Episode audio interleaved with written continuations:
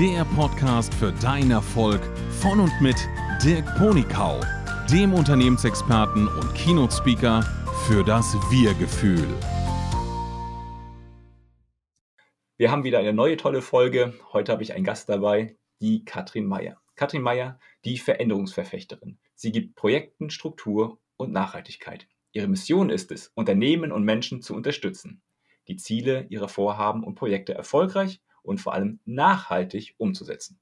Das können ganz unterschiedliche Herausforderungen sein. Eine neue Software, eine neue Organisationsstruktur, neue Arbeitsabläufe, eine neue Strategie oder Stress und Konflikte im Team, aber auch ganz persönliche Ziele. 25 Jahre Erfahrung im Projektmanagement sichern dabei einen strukturierten Umsetzungsplan und die Ausbildung zur Change Managerin und zum systemischen Coach berücksichtigen Herz und Bauch. Die notwendigen weichen Kriterien für Erfolg. Und natürlich fließen all ihre Erfolgsprinzipien aus dem Leistungssport, ihrer Fechtkarriere mit ein. Hallo Katrin, schön, dass du heute dabei bist. Hallo Dirk, danke für die Einladung. Wer sich jetzt fragt, warum ich so einen langen Text vorgetragen habe, ähm, wir sind ja beide Keynote-Speaker, also die Katrin und die ich. Und dann ist es üblicherweise, wenn man auf eine Bühne kommt, wird ein wirklich längerer Text vorgetragen. Was ist das denn für ein Mensch? Was hat er vorher gemacht? Was macht er danach? Und überhaupt. Und darum habe ich heute mir mal den Spaß erlaubt, einen wirklich ganz langen Text zu nehmen. Und ich muss sagen, ich musste ihn wirklich vorlesen, weil da so viele Dinge drin waren, die konnte ich einfach nicht auswendig lernen. Ich freue mich ganz doll, Katrin, dass du heute da bist. Wie gesagt, heute sprechen wir über Veränderungen. Wir werden ein bisschen sprechen über persönliche Veränderungen, über strukturelle, unternehmerische Veränderungen. Aber um jetzt gleich mal loszulegen, wie kamst du eigentlich auf das Thema? Wo bist du vielleicht selbst mal gestolpert oder wann hast du gesagt, jetzt muss ich mich mal mit Change Management auseinandersetzen? Gerne erzähl uns eine persönliche Story, gerne mit viel Herz und viel Aha-Effekten. Das würde uns alle freuen. Ja, wo fange ich da an? Also das Thema, mich professionell mit Change Management zu beschäftigen, das äh, begann 2010, 2011.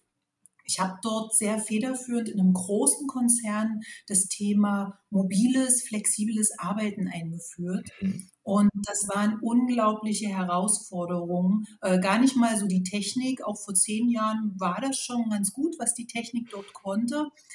Ich habe mich dort aber gewundert, warum reagieren Menschen auf gleiche Dinge so unterschiedlich.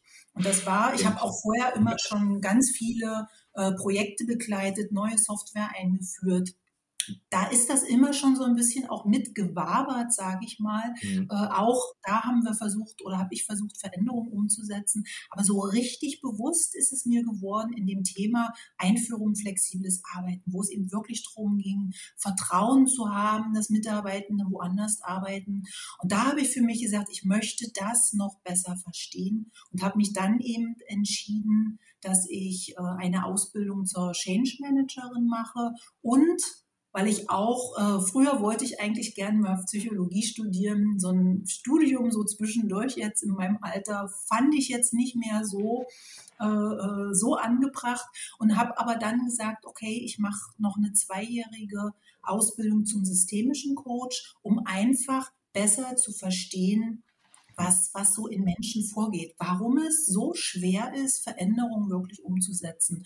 Und das war im Prinzip der Beginn, wo ich mich auch mit weicheren Themen beschäftigt habe. Ich komme wirklich aus dem Projektmanagement, Struktur, Planung, äh, Umsetzung und auch ich habe dort so ein bisschen auch immer den Ruf gehabt, auch wirklich so ein bisschen bissig zu sein, Wadenbeißerin, dass die Dinge auch wirklich umgesetzt werden. Und das kombiniere ich seit einigen Jahren eben wirklich mit diesen weichen Kompetenzen, weil die sind mindestens genauso wichtig, äh, um wirklich Erfolg zu haben.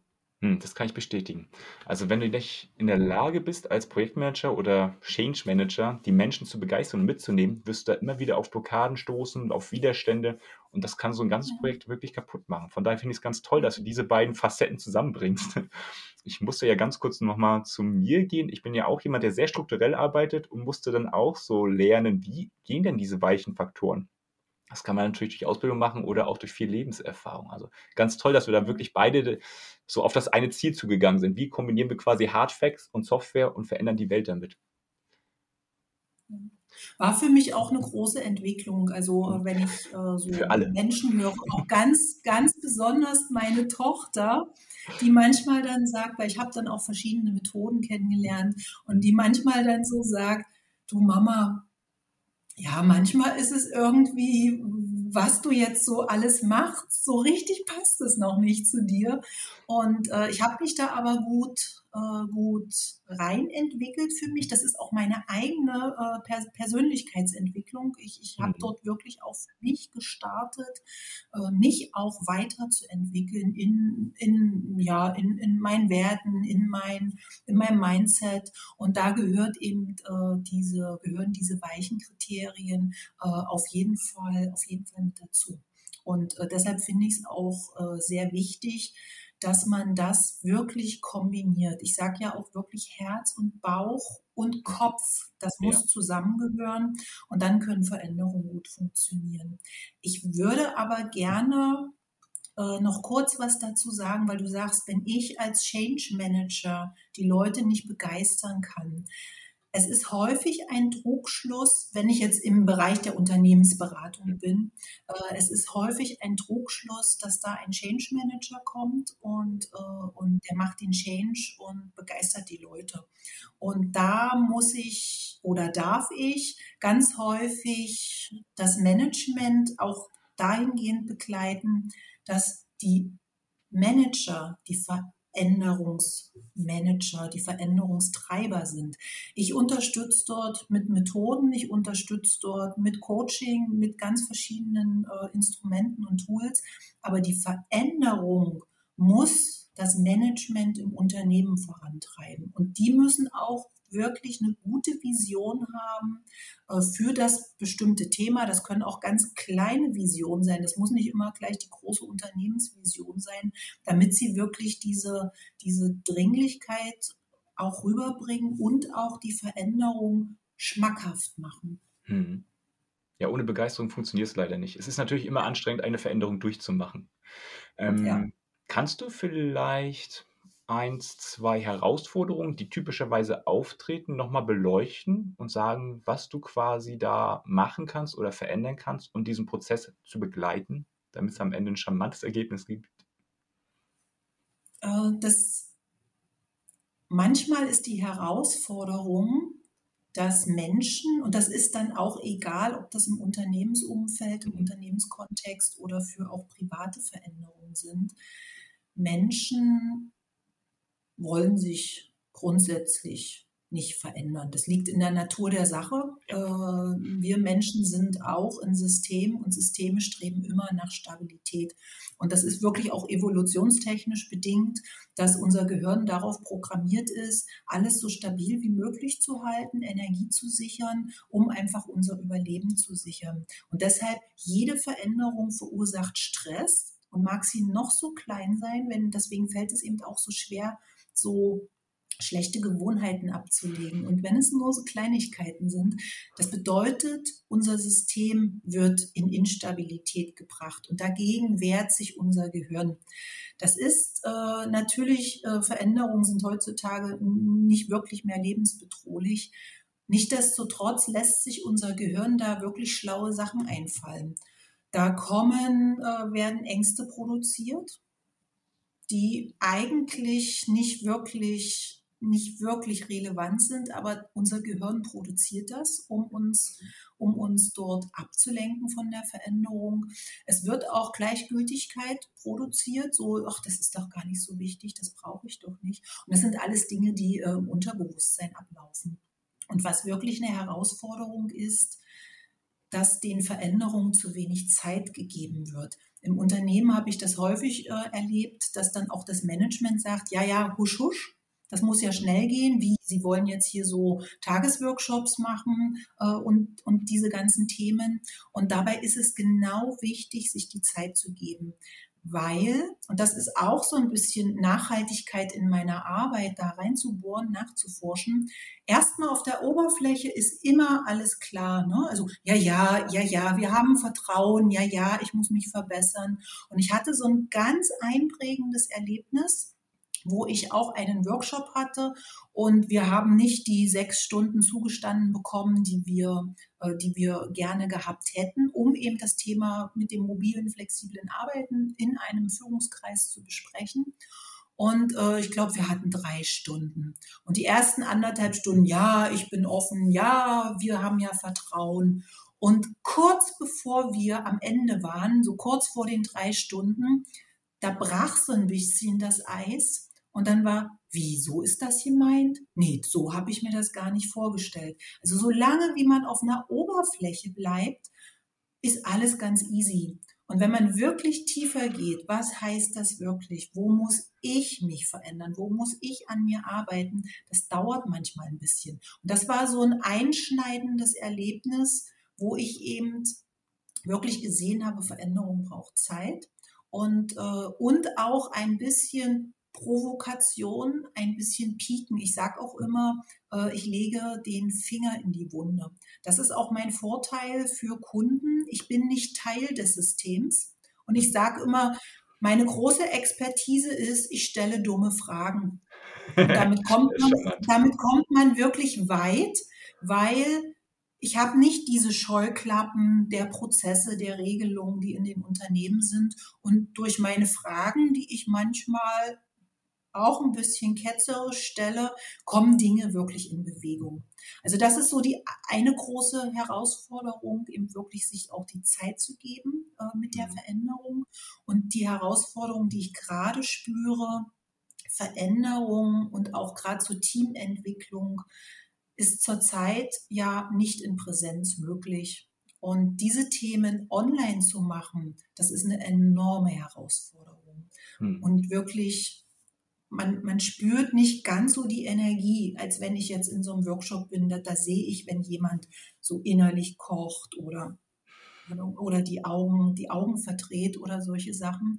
Und das ist online sehr schwer. Und das ist zurzeit die große Herausforderung.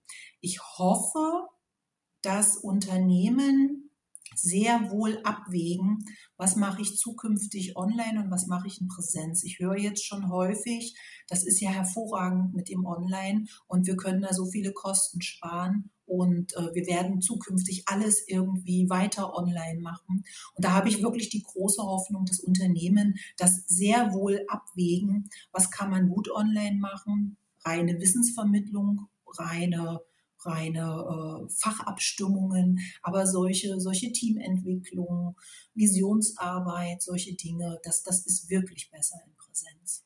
Hm, das kann ich bestätigen. Du kriegst einfach als Coach viel mehr mit, was noch passiert, was zwischen den Zeilen gesagt wird. Die Körpersprache hast du ja auch schon angesprochen. Da nehmen wir auch immer ganz viel raus und wissen, da, da ist noch irgendwas. Wir wissen noch nicht, was es ist, aber wir wissen, dass da noch was ist, was beleuchtet werden will. Ähm, ja. Das ist ja die Schwierigkeit, dass oftmals die Dinge weggedrückt werden, ähm, weil es sogenannte gesellschaftliche Masten gibt. Das heißt, wenn ich als Mitarbeiter im Unternehmen bin, dann sage ich oftmals, ja, ja, die haben eh recht, äh, ich laufe jetzt einfach mit, bis dann wirklich dieser Knackpunkt kommt, den du vorhin angedeutet hast, wenn man dann weiter reingeht, wo dann der Knackpunkt kommt und sagt, ah, oh, jetzt ist da doch eine Veränderung, die mich wirklich betrifft. Und dann geht manchmal erst diese äh, ich nenne es mal evolutionären Alarmglocken an, die dann sagen, oh, oh, oh, oh jetzt habe ich Angst, jetzt habe ich Furcht, all das, was du gesagt hast. Also ich finde es wunderbar, da wirklich drüber nachzudenken, wie man es hinkriegt. Und auch unter den Situationen, die wir jetzt gerade haben, kann man ja natürlich auch Präsenzveranstaltungen machen, muss natürlich ein paar Regeln beachten, aber es ist schon, schon alles gut möglich. Eine Frage, die ich jetzt im Anschluss ja, es kommt ein bisschen auf die Unternehmen drauf ja. an. Manche Unternehmen sind da sehr streng und vorsichtig. Manche sind, äh, lassen das zu im Rahmen dieser Corona-Regeln. Also das ist wirklich sehr unterschiedlich, was ich da auch gerade mitbekomme. Mhm. Muss ja jeder dann selbst entscheiden, wie viel da möglich ist und wie viel da nicht möglich ist. Eine Anschlussfrage, die ich habe, oder was mir nicht ganz klar geworden ist, wenn ich jetzt jemand bin, der wirklich ein Change-Projekt hat und weiß, das kommt gleich oder demnächst, wie viel Vorlaufzeit würdest du sagen, sollte man ungefähr haben, damit du quasi das ganze Team mitführen kannst in die Richtung? Gibt es einen groben Richtwert? Das kommt, äh, das kommt auch einfach auf die Größe der Veränderung an. Mhm. Und äh, häufig werde ich und auch sicherlich viele meiner Kollegen zu spät hinzugezogen. Also da ist die Software schon programmiert und angepasst und äh, ah, jetzt müssen wir noch ein bisschen Change machen. Wo mhm. ich sage, hm, okay, das hätte ein bisschen eher sein können. Also gerade bei solchen Dingen, was ganz wichtig ist und heutzutage noch, noch wichtiger denn je ist, weil Mitarbeitende, Quali also Fachkräfte sind ja auch Mangel. Und wenn ich mündige, eigenverantwortliche, engagierte Mitarbeitende haben möchte, sollte ich die auch mit einbinden. Also wen es im Endeffekt betrifft, die Veränderung, der sollte auch mitgestalten können. Und deshalb ist es wirklich wichtig, auch in der, äh, in der Planung schon Mitarbeitende mit einzubeziehen. Wenn es richtig große Ver Veränderungsprojekte sind, auch bei kleinen, empfehle ich immer vorher auch eine, eine ja, eine Ist-Analyse. Also, dass man wirklich auch mal schaut, inwieweit ist denn auch das Unternehmen bereit, Veränderungen umzusetzen. Also in, in, entweder in Workshops oder in Interviews schaue ich wirklich, wie ist die Veränderungsbereitschaft und wie ist die Veränderungsfähigkeit. Und wie ist das Unternehmen im Change aufgestellt? Und diese drei, diese drei Bereiche oder diese drei Punkte sind dann die Grundlage dafür, wie groß muss denn auch eine Change-Unterstützung vielleicht von extern sein. Wenn es ein Unternehmen ist, was sich regelmäßig wirklich gut selber verändert, reichen vielleicht ein paar Impulse. Wenn Veränderungen die letzten 20 Jahren gar nicht äh, erfolgt sind, sollte schon wirklich eine Begleitung mhm. auch gut sein. Und insofern, bis wirklich die Dinge umgesetzt werden, kann das, würde ich so sagen, wirklich zwischen sechs Wochen und auch drei Monaten als Vorlauf äh, dauern, dass man wirklich konzipiert, mit welchen also man entwirft dann so eine Art Change-Architektur, sagt man dazu, mhm. mit welchen Instrumenten, zu welcher Zeit möchte ich denn welche Zielgruppe einbinden, informieren, äh, trainieren, also all diese Dinge, was wirklich davon abhängt, welche Art der Veränderung das ist. Ne? Das ist ein Unterschied, ob ich eine neue Software einführe oder ob ich eine Organisationsänderung habe. Das sind Themen, die wenigstens, sage ich, greifbar sind für die Mitarbeitenden. Da kann man sich was drunter vorstellen. Ich habe jetzt ein großes Projekt, da geht es um einen Kulturwandel. Und das ist wirklich herausfordernd, weil das kann man wirklich schlechter greifen. Ne? Also ja, wa, wa, was soll sich denn jetzt hier ändern und äh, was heißt denn, wir sollen anders miteinander arbeiten, wir sollen anders miteinander umgehen, wir sollen uns fit machen für die Zukunft. Was heißt denn das? Ne? Ja, und das ist wirklich mhm.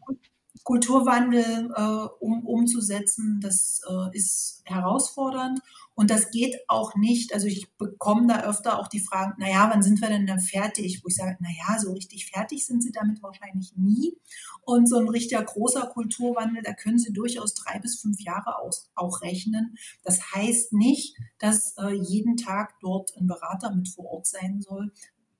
Ich denke jedoch, so eine Begleitung, der Blick von außen, das ist unwahrscheinlich wichtig, auch in so einem Veränderungsprojekt.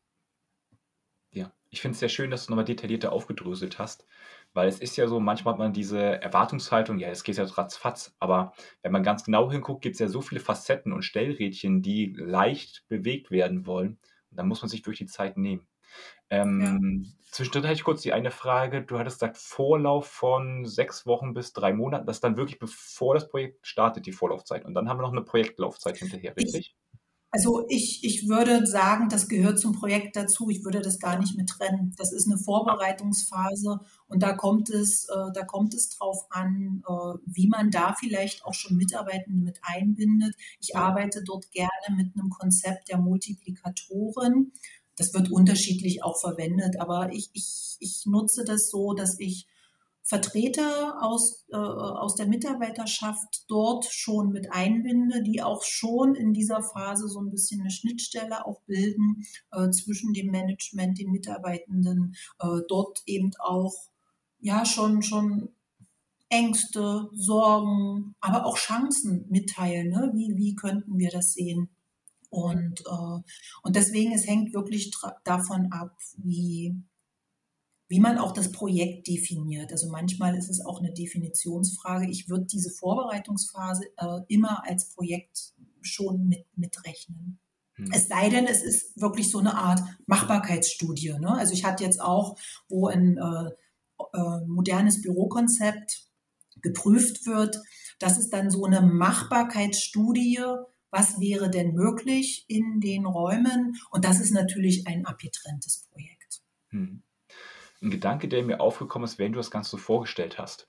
Ähm, ich finde es sehr spannend, dadurch, dass man das Change Management vernünftig macht, kommt es ja eigentlich auch dazu, dass die Verständigung zwischen, ich sag mal, oben und den Leuten, die es dann umsetzen, noch viel verbessert wird. Das heißt, diese Zeit, wenn man sich die nutzt, das hat ja auch für die Zukunft ganz lange Effekte. Auch vertrauensbildende Maßnahmen stecken da drin, ähm, Verständnis, was da und dort passiert im Unternehmen. Und dann können die beiden, also die die Pole, nenne ich es jetzt mal, oder wie auch immer man es nennen möchte, können viel besser sich äh, hineinversetzen in die andere Situation und mitdenken. Das heißt, sie werden in Zukunft auch viel effizienter sein. Also ich finde das ganz spannend, dass es äh, heutzutage auch gut begleitet werden kann, sowas. Ich weiß noch, früher kam dann irgendwann der Geschäftsführer rum oder hat eingeladen zu einer Mitarbeiterversammlung, hat gesagt, wir machen das jetzt so und so. Äh, dann bist du entweder mitgelaufen oder bist dann schreiend aus dem Unternehmen gerannt, weil du hast eh kein Mitspracherecht. Und von daher finde ich es jetzt sehr schön, dass du die Leute möglichst früh schon mit reinholst. Dann verstehen nämlich alle Seiten von allen Blicken auf das Gleiche was man da jetzt rausholen kann, was da ein bisschen Risiken sind, was sind die Chancen und was kann man vielleicht sogar noch mehr da rausmachen aus dem Ganzen. Also ich finde die, die, Arbeit, die du machst, wunderbar. Ich habe da so einen schönen Spruch, ich glaube, bei Dieter Lange habe ich den mal gehört. Wenn du die Herzen deiner Mitarbeitenden hast, brauchst du dir um die Köpfe keine Sorgen zu machen. Und äh, das geht so ein bisschen in die Richtung, Mitarbeitende wirklich auch zu begeistern von der Idee des Unternehmens, von der Vision des Unternehmens und äh, einfach, man sagt ja auch die neuen Generationen, die jetzt auch so auf den Arbeitsmarkt strömen, die wollen gar nicht mehr Dienstwagen, hohes Gehalt, die wollen auch sinnstiftende Tätigkeit machen, die wollen Sinn und Werthaltigkeit in ihrer Arbeit sehen. Und ich denke, da kann man, darf man noch ein bisschen umdenken, was äh, das wirklich betrifft, die Mitarbeitenden auch mit einzubeziehen und, und die Gestaltungsfreiräume groß zu halten. Ne? Obwohl da muss ich manchmal auch sagen, ich habe ganz oft auch gehört, wir wollen mehr Eigenverantwortung, wir wollen mitbestimmen. Und ganz häufig fehlt das aber auch als Kompetenz bei den Mitarbeitenden. Wenn die viele Jahre lang nach Vorschrift gearbeitet haben, ist es gar nicht so einfach, Eigenverantwortung zu übernehmen. Und gerade bei dem mobilen Arbeiten, bei dem flexiblen Arbeiten, das muss mir doch einer sagen, was ich zu Hause machen muss. Wo ich sage, hm, Ihr habt doch eigentlich gesagt, ihr wollt selber mehr Eigenverantwortung haben. Und hm. das ist auch ein Entwicklungsprozess. Definitiv. Ja, also, ja je früher die Menschen anfangen, quasi kleinere Projekte zu machen, desto schneller wachsen sie eigentlich auch in diese Situation hinein, dass sie auch der Unternehmer oder die Unternehmerin im Unternehmen werden. Und das ist, glaube ich, das, was die Zukunft der Unternehmen ist. Ein, ein Head-of, irgendwas kann nicht mehr alles wissen, das geht einfach nicht mehr. Darum muss jeder eigenverantwortlich haben. Wir kommen langsam zum Ende des Interviewbereiches. Hast du, also wenn jetzt jemand sagt, äh, mit der Katrin möchte ich zusammenarbeiten, wir haben hier gerade irgendein Thema oder ich persönlich habe gerade ein Thema, was ich nicht gelöst kriege, wie kann die Person Kontakt zu dir aufnehmen? Oder was empfiehlst du? Ganz einfach über meine äh, Webseite äh, katrin-meier.com. Katrin mit TH, Meier mit EY. Also ja. mit äh, dem Namen war es sehr schwer, eine Domain zu bekommen. Ja, kann ich mir vorstellen. Und da gibt es unwahrscheinlich viele. Aber wenn man eingibt, auch auf Google die Veränderungsverfechterin, dann äh, findet man sofort meine Seite. Mhm. Und äh, dort habe ich viele Sachen beschrieben, auch mit welchen Methoden ich arbeite, wie ich vorgehe, was auch meine Ansätze sind, was meine, meine Wertvorstellungen sind.